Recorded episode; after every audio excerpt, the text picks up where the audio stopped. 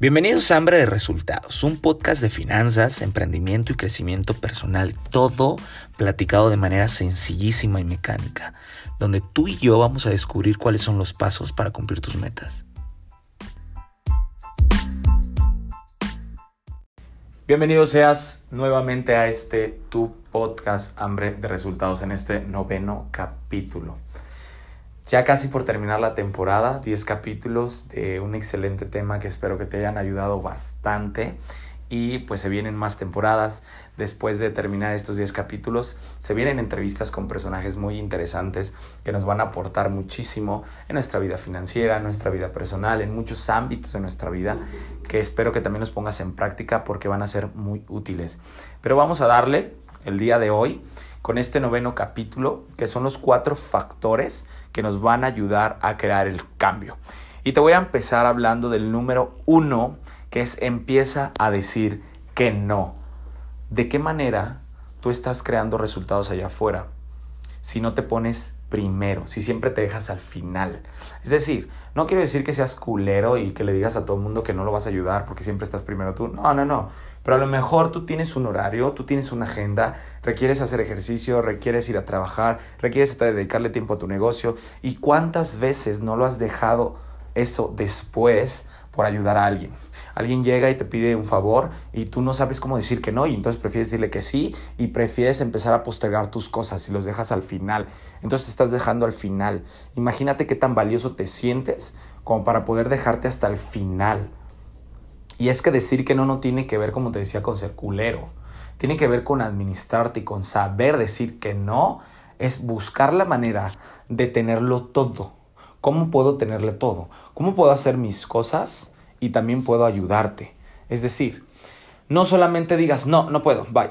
No, sino que, ¿sabes qué? En este momento no puedo hacerlo porque tengo que ir a trabajar, porque tengo que ir a invertir tiempo en mi negocio, porque tengo que ir al gimnasio, porque voy a ir a X cosa, lo que tengas que hacer. Pero, ¿qué te parece si lo hacemos el día de mañana? Busca opciones alternativas. Claro, si tu propósito es ayudar a las personas y el decir que no te cuesta mucho trabajo, es una excelente herramienta para buscar una alternativa de solucionarlo. Es una excelente herramienta para buscar una alternativa para seguir ayudando a las personas sin que te pongas al final.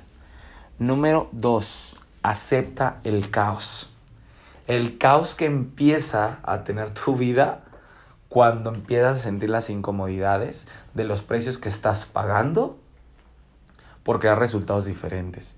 Cuando te sientes tan incómodo al decirle a alguien que no, ese es el caos que te genera en ti. Cuando te sientes tan incómodo a levantarte más temprano a las 6 de la mañana para alcanzar a hacer todas tus actividades. Ese es el caos que existe dentro de ti.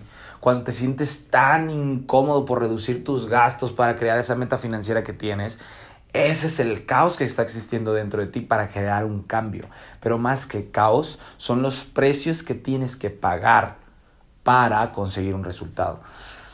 Es muy curioso cómo los precios son diferentes y los precios más satisfactorios son los que nos llevan a resultados que no queremos.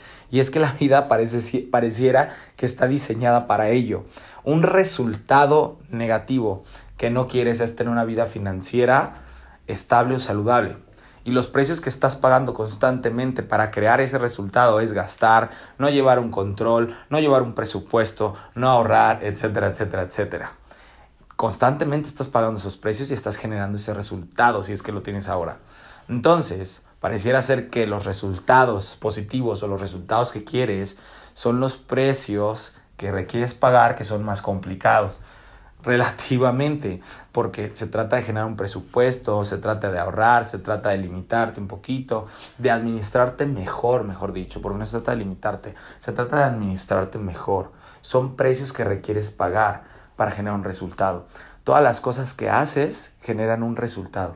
Entonces, acepta el caos. Aceptar el caos es aceptar esa incomodidad que te permite salir de tu, zona, de tu zona de confort para crear resultados diferentes. Otro ejemplo, con tu familia. Te voy a contar brevemente una experiencia propia. Yo quería tener una relación muy buena con mi papá. Digamos que no era tan buena como me gustaría que fuera. Y justamente aceptar el caos pagar el precio tenía que ver con demostrarme o demostrar de mí lo que yo quería que se demostrara en esa relación.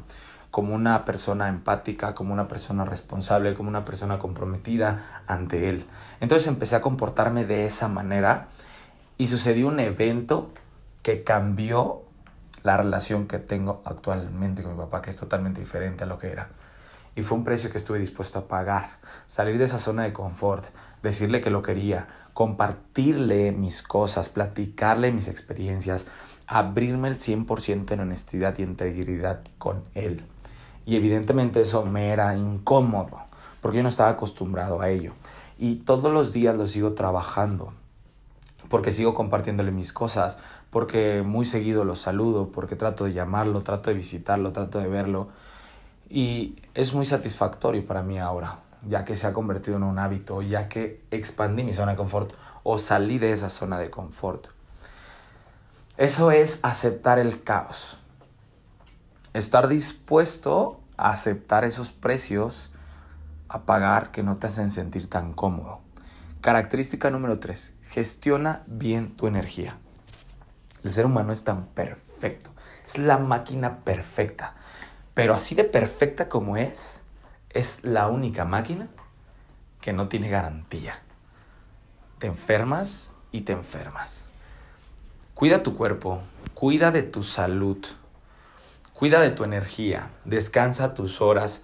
El hecho de que trabajes y trabajes y trabajes, ya lo hablamos, el tema de la productividad, uno de otros capítulos, no se trata de cuántas cosas hagas en el día, sino que de esas horas que trabajas, cuáles son las más productivas o en qué momento realmente estás siendo productivo. Y yo te aseguro que puedes dedicarte tiempo para todo, dedicarte tiempo para descansar, para dedicarte a ti, para hacer ejercicio, para comer saludable, para cuidar tu cuerpo, para cuidar el activo más grande que tienes. ¿Qué es un activo? Un activo es aquello que te genera ingresos constantemente. Y el activo más grande e infinito en generación de recursos que tienes eres tú mismo. Cuídate. Número 4.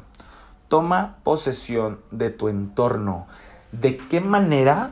Escucha esto. Esto tiene que ver de qué manera tú eres responsable de lo que sucede a tu alrededor todo lo que sucede a tu alrededor, tú tienes un grado de responsabilidad. Todo. Digamos así. ¿Cuántas veces te has quejado de la política, eh, del gobernador, del presidente, de las leyes, de las reformas? Hasta cierto punto tú tienes un grado de responsabilidad de ello. La otra vez estaba hablando con una amiga que mencionaba sobre el tema del retiro en México. Estaba diciendo que pues sí se habían pasado de lanza y que estaba de la chingada el sistema de pensiones y que todavía pensaban en aumentar los 75 años. Y yo de una manera analítica le dije, ok, ¿y cómo eres responsable tú de que eso esté sucediendo? Y te lo voy a decir de qué manera. Todos en México somos responsables incluso de que existiera una reforma que aumentara la edad de retiro incluso a los 75 años, siendo actual a los 65 años. Un artículo del SAT menciona que el sistema de pensiones actuales no es suficiente para poder solventar los gastos con respecto al retiro de las personas próximas a jubilarse. Eso quiere decir que las aportaciones que no son voluntarias, es decir, que les retienen mes con mes a todas las personas, solamente les va a alcanzar para un 20 o 25% de sus ingresos actuales. Es decir, si una persona gana 10 mil pesos, al momento que se retire, va a llevarse una pensión de 2.500 pesos al mes. Que es una mamada, que la verdad es que no le ajusta para nada. Es disminuir su calidad de vida en gran medida. Y sabes qué? Vamos a ver la parte responsable de cada uno de nosotros. Porque lo ideal, lo idóneo será que nosotros hiciéramos aportaciones adicionales mes con mes, que tuviéramos un PPR, un plan personal de retiro, que estuviéramos destinando un porcentaje de nuestros ingresos a crear un fondo de ahorro, un fondo de inversión, a crear mayores activos. ¿Para qué? Para tener asegurado un retiro digno. Dado que nosotros, o el más bien el 95% de la población en México no lo hace, la única opción que tiene el gobierno hasta cierto punto es crear una reforma en la cual se aumente la edad de retiro a los 75 años. ¿Para qué? Para que te alcance más tiempo, para que ahorres más tiempo de manera obligada, porque es lo que por ley te quitan a huevo en tu Afore. Entonces, bueno, mínimo tienes 10 años más para ahorrar y para que te alcance poquito más. Pero si eres responsable y te das cuenta que ni siquiera debería de existir la propuesta de esa reforma, si tú de manera independiente y responsable ahorraras mes con mes del 10 al 15% de tus ingresos para crear un fondo para tu retiro que te genera rendimientos y que al fin de cuentas pudieras tener un retiro digno, ni siquiera te preocuparía una nueva reforma. Ahora imagínate si todo México tuviera la conciencia de crear un fondo para su retiro de manera independiente, ni siquiera existiría el pensar en crear una reforma. A lo mejor me fui muy lejos, pero es la manera en la cual tú te haces responsable de tu entorno. Es la manera en la cual todo lo que sucede a tu alrededor tienes un grado de responsabilidad de ello. ¿Y de qué manera tú te haces cargo de hacerlo. Esos son los cuatro puntos y características importantísimas para crear en tu vida resultados diferentes. Resultados diferentes. Muchas gracias por escuchar este noveno capítulo. Te espero en el último, que seguramente te va a gustar muchísimo y va a ser de mucha ayuda para ti. Nos vemos hasta la próxima. Chao.